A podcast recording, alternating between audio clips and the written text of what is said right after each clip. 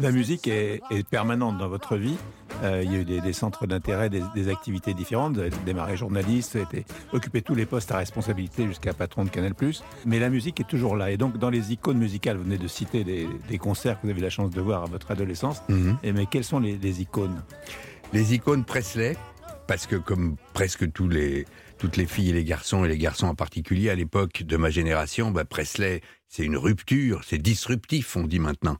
Euh, mais à l'époque, on disait, mais putain, quelle révolution euh, C'était extraordinaire, puisque d'un seul coup, on entendait euh, Gloria Lasso, on entendait tout, Lynn Renault, tous ces chanteurs, et puis les premiers chanteurs très, très auteurs-compositeurs français, Brassens, Brel, c'était magnifique. Puis d'un seul coup, arrive des États-Unis, un type qui, physiquement, vocalement, musicalement, change tout.